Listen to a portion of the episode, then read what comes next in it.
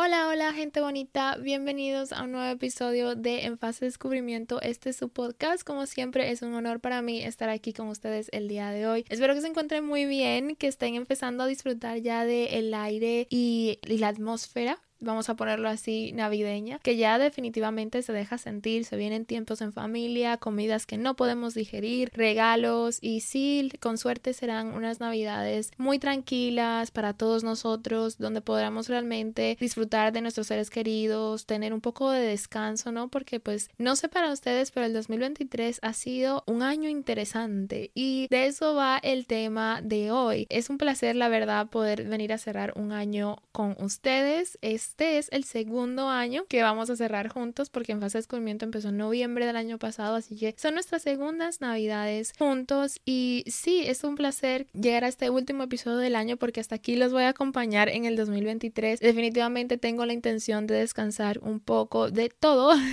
eh, trabajo y podcast en estas navidades, así que probablemente no van a escuchar de mí hasta quizás incluso después de mi cumpleaños, que es en principios de enero. Entonces, sí, bienvenidos al último episodio del año. en el día de hoy, como podrán haber leído en la descripción del episodio, si se han tomado ese tiempo, voy a estarles compartiendo mi reflexión sobre el 2023. No he tenido la oportunidad todavía de sentarme a hacer como mi pequeña reflexión sobre, pues, si este año ha sido bueno o malo o saben todas esas cosas, pero sí es cierto que uno de los episodios más escuchados del podcast fue Año Nuevo todo el año, que fue un episodio que lancé el año pasado con algunos tips de cómo podían hacer para tener pues un buen año en el 2023 y la verdad ese episodio le fue bastante bien porque creo que los tips que compartí en ese entonces no eran cosas como de otro mundo difíciles de hacer, o sea, eran cosas súper sencillas tipo intentar escribir una memoria o tener un recuerdo de cada mes que luego cuando tú pudieses mirar hacia atrás pudieses ver cómo había sido tu año en, en perspectiva, ¿no? Y mm, intentar implementar pequeñas cosas que estuviesen bajo tu control como viajar, leer más, o sea, esto claro, personal a cada uno de las cosas que quería implementar, ¿no? Y por ahí más o menos se fue la cosa y pues con esta perspectiva fue que empezamos el 2023 y pues ahí fue donde lo dejamos, ¿no? Y ahora vengo aquí con ustedes a traerles un poco como mi reflexión del 2023, cuál creo que ha sido mi mayor aprendizaje, como les digo, aún no me he sentado a hacer esa introspectiva de pues todos mis pasos de final de año, que es como, ok, vamos a sacar todas las cosas buenas, todas las cosas malas, nuestros recuerdos por mes, porque para mí eso es como, como quien dice, una auditoría de mi año y eso aún no lo he hecho porque pues lo haré cuando ya empiezan las vacaciones, esté un poco más tranquila, Así que pues en tanto detalle no podré darles como ese resumen, ¿no? De cómo ha sido mi 2023, pero sí quería compartirles algunas de las, yo creo que enseñanzas más que nada que me ha dejado este año. Y la razón por la que digo enseñanzas es porque así como full of the go, así sin darle muchas vueltas, puedo confirmar que sin lugar a dudas el 2023 para mí ha sido un año desafiante. O sea, el 2022 fue como ni fu ni fa, pero el 2023 empezó muy desafiante por cosas que ahora les voy a comentar y pensé que quizás contándoles un poco de mi experiencia o mis experiencias a lo largo de este año podía pues darles un poco de perspectiva para que empiecen a reflexionar sobre quizás qué cosas les gustaría implementar para su 2024, ¿no? Y ya con eso quizás más adelante podemos hacer unos tips porque tengo unas ideas. Yo sé que todo el mundo se monta en el de objetivos del año nuevo o cosas que hacer para tener un buen año o cosas por el estilo y yo siento que eso es como que súper tradicional, súper aburrido, pero la misma vez como súper motivador. Entonces no quiero quitar que quizás me atreva otra vez a aparecerme por aquí con un nuevo episodio de pues tips o cosas que quiero hacer en el 2024 y cosas por el estilo. Pero de momento en este episodio vamos a estar hablando de eso, de pues mis enseñanzas, mis aprendizajes y el por qué clasifico el 2023 como un año desafiante, con la esperanza de que quizás de aquí de mis experiencias ustedes puedan pensar y reflexionar sobre qué cosas les gustaría poner en perspectiva para su 2023. Así que comencemos. Estás escuchando en Fase de Descubrimiento, donde hablamos y compartimos sobre la vida, de lo complicado pero fascinante que es crecer y sobre todo lo que hemos ido aprendiendo y descubriendo sobre la vida a medida que hemos ido creciendo, incluyendo el extraordinario pero duro comienzo de nuestra vida adulta, las emociones que todos compartimos por el simple hecho de ser humanos, hasta las situaciones que a veces de manera distinta todos hemos enfrentado en algún momento. Yo soy Belly Sandy y en este espacio les cuento mis dudas, ideas, experiencias, las cosas que he aprendido y que aún estoy aprendiendo sobre el mundo y la sociedad que nos rodean. En cada episodio hablaremos de temas diversos y con los que probablemente te identifiques de una manera u otra. Así que quédate y hablemos de todo y de nada, de cosas importantes y otras no tan importantes. Te invito a que descubramos juntos las historias que la vida tiene para contarnos y cómo estas a través de la experiencia y el tiempo nos van transformando en quienes realmente venimos a ser.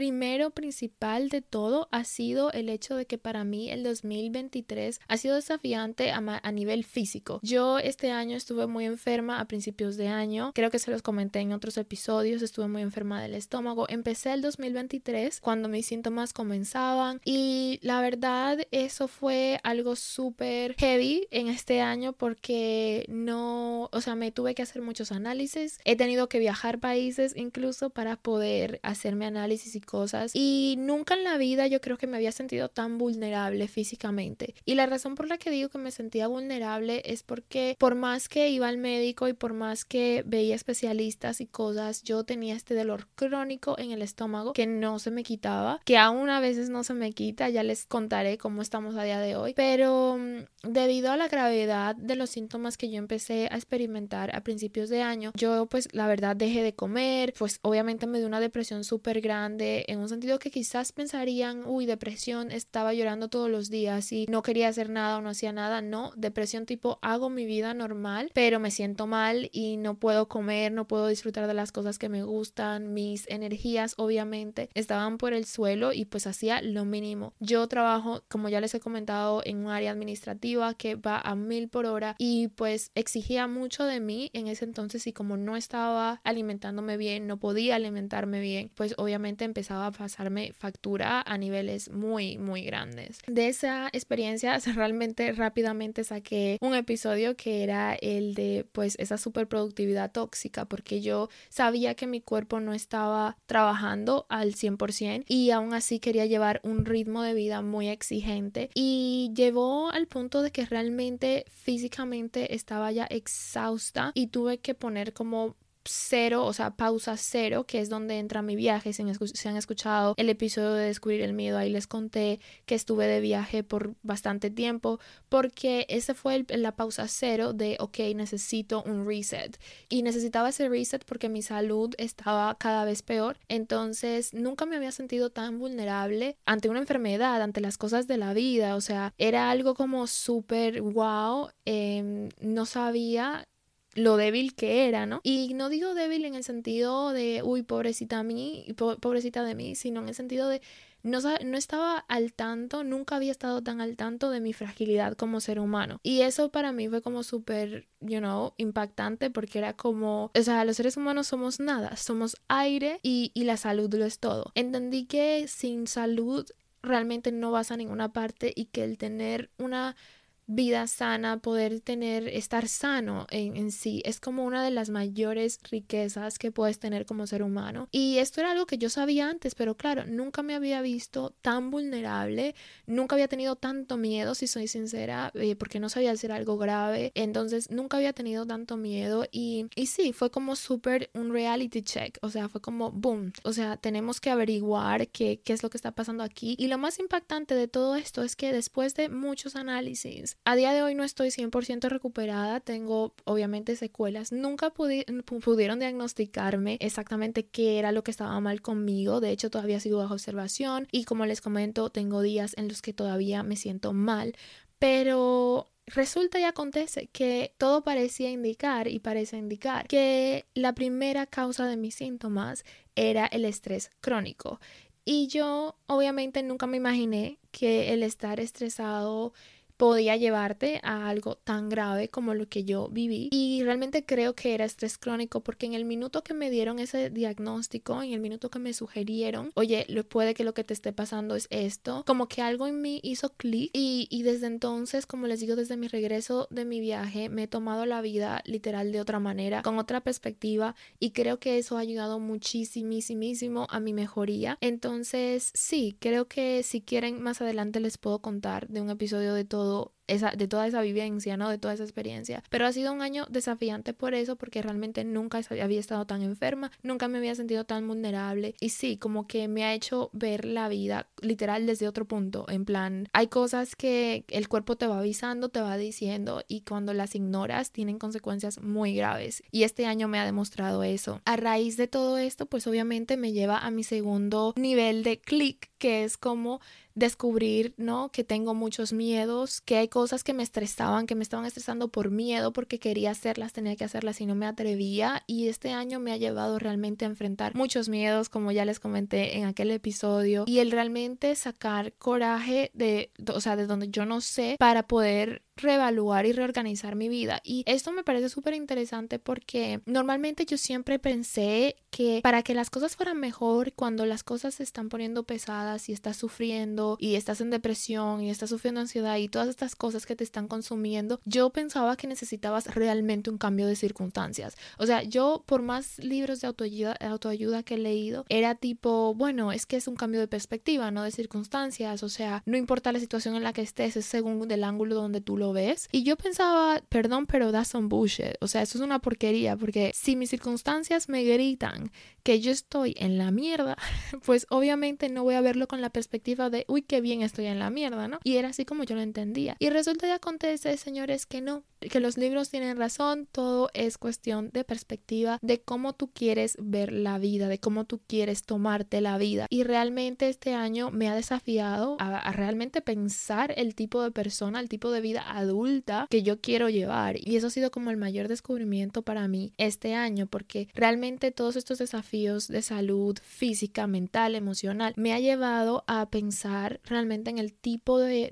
persona adulta que, que quiero ser. O sea, quiero ser una persona que se preocupa por todo, que todo se lo toma a pecho, que todo se lo toma personal, o sea, que no tiene chill literal el minuto cero, porque yo soy una persona de mente ocupada, que no tengo un segundo para respirar, pero porque yo me, me prohíbo, o sea, me prohíbo coger aire. Entonces me llevó realmente a pensar qué tipo de persona quieres ser. O sea, una persona que vive atacada todo el tiempo, que va corriendo, que, o sea, vive estresada a mil, que todo se lo toma súper en serio, porque sí, creo, uno de mis mayores defectos que me he dado cuenta es que me tomo la vida demasiado en serio. O sea, me tomo todo súper en serio, súper por el libro, y eso tiene consecuencias negativas si lo haces de manera como muy al límite, que es lo que yo he venido haciendo. Entonces, darte cuenta de que tienes que soltar un poco, como que tienes que relajarte un poco. Y era intento relajarme, pero no sé cómo hacerlo. Entonces, el tema de mi salud me llevó a entender que realmente tiene que haber un, un nivel, tienes que reírte de ti mismo, tienes que reírte de la vida, de las circunstancias que te lanza para que enfrentes, o sea, tienes que tener un 50-50. Y yo estaba muy en el lado serio de la balanza y muy en el lado victimista de la balanza y muy preocupada por lo que la gente pensara, queriendo complacer a todo el mundo y dando para todo el mundo. Y sí, el tema de mi salud me llevó realmente a entender que la manera en la que yo estaba viendo las cosas y llevando mi vida no es el tipo de persona ni el tipo de vida que yo quiero crear, ¿no? En mi vida adulta. Entonces eso ha sido como super reality check y creo que por eso este año me ha desafiado literal hasta lo más profundo de mi ser porque es como, wow, como si no te despiertas, si no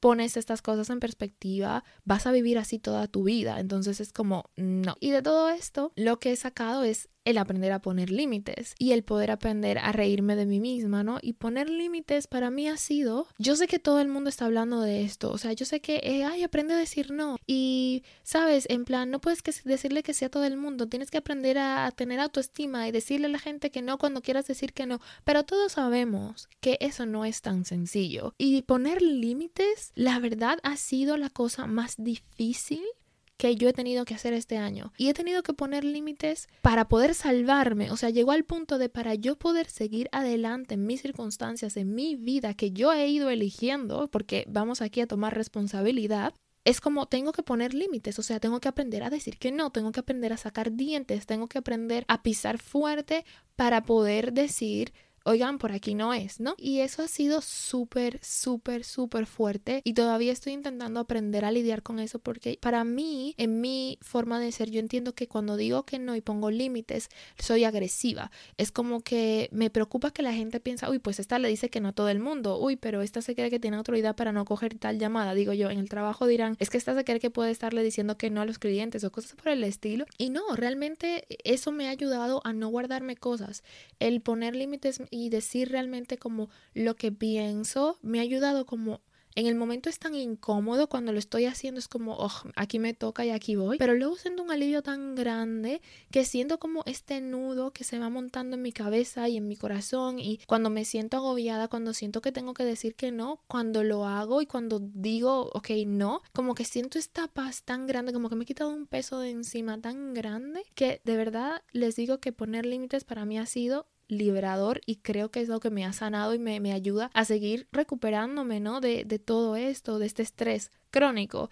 Entonces, sí, la verdad, para mí eso ha sido como poner límites, tiene que estar súper en la lista y sí, me llevo esa reflexión de no puede faltar en el 2024 poner límites, o sea, eso estará en mi lista 100% y, y el reírme un poco más de mí misma, sentir que mi vida es un sitcom tipo Friends o Brooklyn Nine-Nine y, y no tomarme la vida tan en serio, ¿sabes? Y luego todo esto, claro, me ha ido llevando a otra gran cosa que ha sido el abrazar mis emociones. Y cuando digo abrazar mis emociones, me refiero a en el sentido de que todas estas cosas, desde tener miedo por mi salud, de tener miedo por poner límites y que la gente piense que soy agresiva, de sentirme incómoda por tener que hacer cosas que me den miedo o que eh, son nuevas y expandir mis zonas de confort. Todas estas cosas me han llevado a vivir incomodidades, emociones que quizás cuando lo piensas no son tan agradables como ansiedad, pánico, ¿saben? Porque soy una overthinker, lo pienso todo 500 mil veces y, me he tenido que sentar mucho este año en, en lo desconocido, en el tener que pisar territorios nuevos para poder salir adelante, ¿no? Como si quería recuperarme, etcétera. He tenido que revaluar muchas cosas y, y definitivamente eh, sentarme en la incomodidad de, de poder sentir todas estas emociones, miedo, ansiedad, pánico, pavor porque estoy en una zona desconocida, estoy expandiendo mis zonas de confort y todo eso. Realmente ha sido algo que es muy difícil, pero que creo que cada vez como que me aprendo a, a lidiar con cada día más, ¿sabes? En plan, pues me da miedo, no sé, empezar a hacer tal curso de no sé qué, porque pues eh, no sé si lo hago mal, no sé qué, patatín, y digo, pues voy y lo hago. voy y lo hago porque lo quiero hacer y me siento en la incomodidad de no tener ni puñetera idea de qué es lo que estoy haciendo en esta clase donde todo el mundo parece que sabe todo lo que está pasando y yo soy la única que parece no enterarse de nada. Como sentarme en esa incomodidad del miedo y del pánico, etcétera, y como abrazar esas emociones que quizás no son tan agradables y decir, ok, ahora mismo me siento así, es desagradable, me dan ganas de llorar, quiero salir corriendo y, y contraatacarlo con, ok, pero necesito hacer esto o necesito vivir esto para hacer tal cosa o alcanzar tal cosa, es lo que me ha ayudado como a poder sentarme en esa incomodidad, en esos sentimientos que quizás no son tan agradables y poder seguir adelante, alcanzar mis objetivos. Entonces sí, como que no sentir, porque a veces yo siento que cuando tenemos que hacer cosas que no queremos o que queremos pero que nos dan miedo o que nos cuestan, que nos cuesta hacer pero queremos hacerlas realmente en el fondo, a veces el no querer sentir esas incomodidades, ¿no? De esas emociones, del, del no saber manejarte, de la torpeza, no sé qué, pues de no saber cuál va a ser el resultado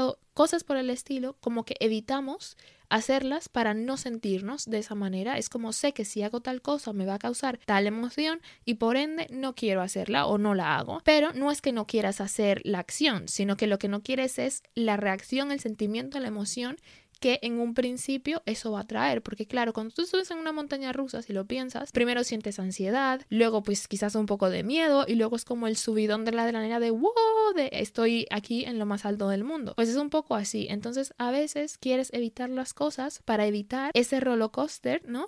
De esa montaña rusa de esas emociones. Y realmente para mí el aprender a decir, pues mira, cuando no sé, cuando me vaya a apuntar a la clase de coser, pues no tendré ni idea de nada y será incómodo porque no tengo idea de nada. Nunca he cosido en mi vida, por decir algo, y habrá gente allí pues que lo hará muy bien, no sé qué patatín, y yo seré la nueva de la clase. Un ejemplo muy tonto. Y luego, claro, van pasando los días, van pasando los meses y ya no eres la tonta de la clase y ya sabes cómo poner el hilo dentro de la aguja y cosas por el estilo. Y esa emoción negativa, entre comillas, desaparece y te agradeces, oye, qué bien que me atreví a hacer esta clase. Pues lo mismo puede pasar con un montón de situaciones diferentes y el aprender para mí a yo sentarme en ese momento ese momento incómodo de esto es incómodo ahora, pero pensar, pero claro, cuando lleve tanto tiempo haciéndolo o cuando ya lo haga hecho, esa emoción va a desaparecer y me lo voy a agradecer. El poder reconocer eso para mí ha sido como súper sí. Hay que sentarse en las emociones, hay que sentir si te da miedo, sentir el miedo, si te da ansiedad, sentir la ansiedad y dejar que pase. Porque si no dejas que pase, si intentas evitarlo, si intentas guardarlo, luego eso crea cosas como lo que me pasó a mí, estrés crónico, ansiedad y cosas por el estilo que, que simplemente si aceptáramos lo que son en el momento, nos ahorrarían muchos problemas más adelante. Entonces, sí, abrazar mis emociones también es algo que tiene que estar en mi 2024 y me ha desafiado también muchísimo este año, pero que creo que, que es un gran, gran, gran aprendizaje que me llevo del 2023, por supuesto que sí. Y lo último ya creo que, me queda porque no quería que este episodio fuese tan largo. Creo que tiene que ser mi relación con Dios. Y eso ya es un poco más íntimo, la verdad. Y, y no sé si quiero y no quiero contarles como de esa intimidad que tengo yo con el de arriba. Y, y sí, creo que Obviamente hay que agradecer por lo bueno y por lo malo, porque siento que lo malo nos acerca más a, a, quien está ahí arriba, ¿no? No sé en quién crean, no sé si piensan que es hombre o mujer, que tiene tres ojos, dos manos, no lo sé. Eso ya cada uno eh, tiene sus propias creencias, pero creer que hay algo allí fuera que es superior a nosotros, para mí creer lo que siempre lo he creído, pero que creo que ha sido de manera un poco distante y como les digo, ya si eso, si me animo, les contaré un poco más de, eso, pero obviamente el estar enferma me, me, ha acercado muchísimo más a ese algo o alguien, ¿no? Que está, que está allá afuera y que mira por todos nosotros, por todos los seres vivientes de la Tierra. Y, y sí, creo que es muy extraño porque, no sé, como que tienes que alcanzar límites como para volver a las bases, ¿no? Y, y definitivamente el estar enferma eh, me ha ayudado a, en un sentido, apreciar cada cosa pequeña, cada momento y darme cuenta que tengo mucho, muchísimo por lo que agradecer, por lo que sentirme agradecida y, por eso digo que es el cambio de perspectiva, ¿no? Y para poder agradecer, pues tengo que, recordar que no estoy sola, que hay algo allá afuera que yo siento, que yo creo que mira por mí y, y por mi familia y por la gente que quiero y por el universo, ¿no? Y sí, definitivamente mi, mi relación con Dios creo que ha mejorado muchísimo, pues a través de todo esto, de esta travesía que ha sido y, me siento contenta de eso y siento que ha mejorado tanto que me atrevo a, contarlo aquí en, este, en este episodio, en este podcast, a comentárselo a alguien, porque yo en términos de religión y cosas así siempre he sido muy discreta y no es porque en algún momento no he creído ni nada por el estilo, porque pues no siempre en mi familia me han inculcado eso, pero no sé, es, es algo como vergonzoso, supongo, que ahora me avergüenza decirlo, pero como decir, pues yo creo en Dios, era algo como que súper me daba corté, no sé cómo explicarlo, es algo muy extraño y, y ahora no, ahora me siento feliz y tranquila de admitirlo y, y no sé, como de decir sí tengo esa creencia de que hay algo ahí fuera superior a todo en, en este mundo que, que, es bueno, ¿no? Y que representa todo lo bonito de una utopía, de un mundo utópico, ¿no? Que uno puede imaginar. Entonces, sí, siento que es algo que quiero cultivar más, que quiero seguir, mm, you know, profundizando.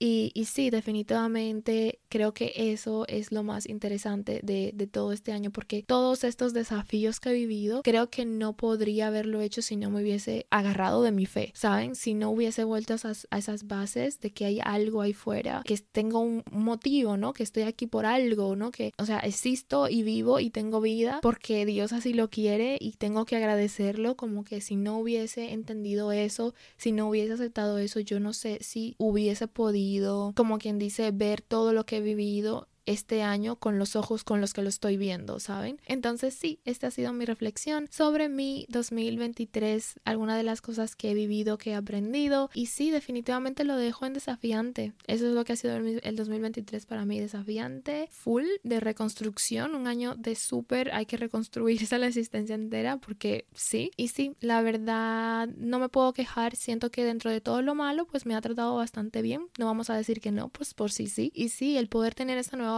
perspectiva de la vida en general hace que, que crea que, que sí, que me ha tratado bien, ¿saben? Entonces yo espero que ustedes también hayan tenido un bonito 2023 dentro de lo que cabe y que si sienten que no han tenido un bonito 2023 que por lo menos puedan tener una perspectiva más positiva sobre las vivencias que han tenido y que descansen muchísimo en estas vacaciones, que abracen mucho a la gente que quieren y que puedan realmente tomarse estas navidades como un reset, que creo que es lo que realmente son, ¿no? Y nada, puedan darle la bienvenida al 2024 con mucha ilusión, con mucha alegría. Y yo probablemente me deje sentir, como les digo, después de mi cumpleaños, probablemente con un nuevo episodio de algunos otros tips de cómo tener un buen año, dado que el año pasado nos fue muy bien con ese episodio y creo que a la gente le gusta eso. A mí me gusta, la verdad, y, sé que todo el mundo lo hace, pero yo me imagino que si a mí me gusta, habrá gente que también. Entonces, sí, probablemente les estaré trayendo algunos tips y nos escuchamos muy pronto. Que pasen felices fiestas, feliz año nuevo y nos vemos en la próxima. Chao.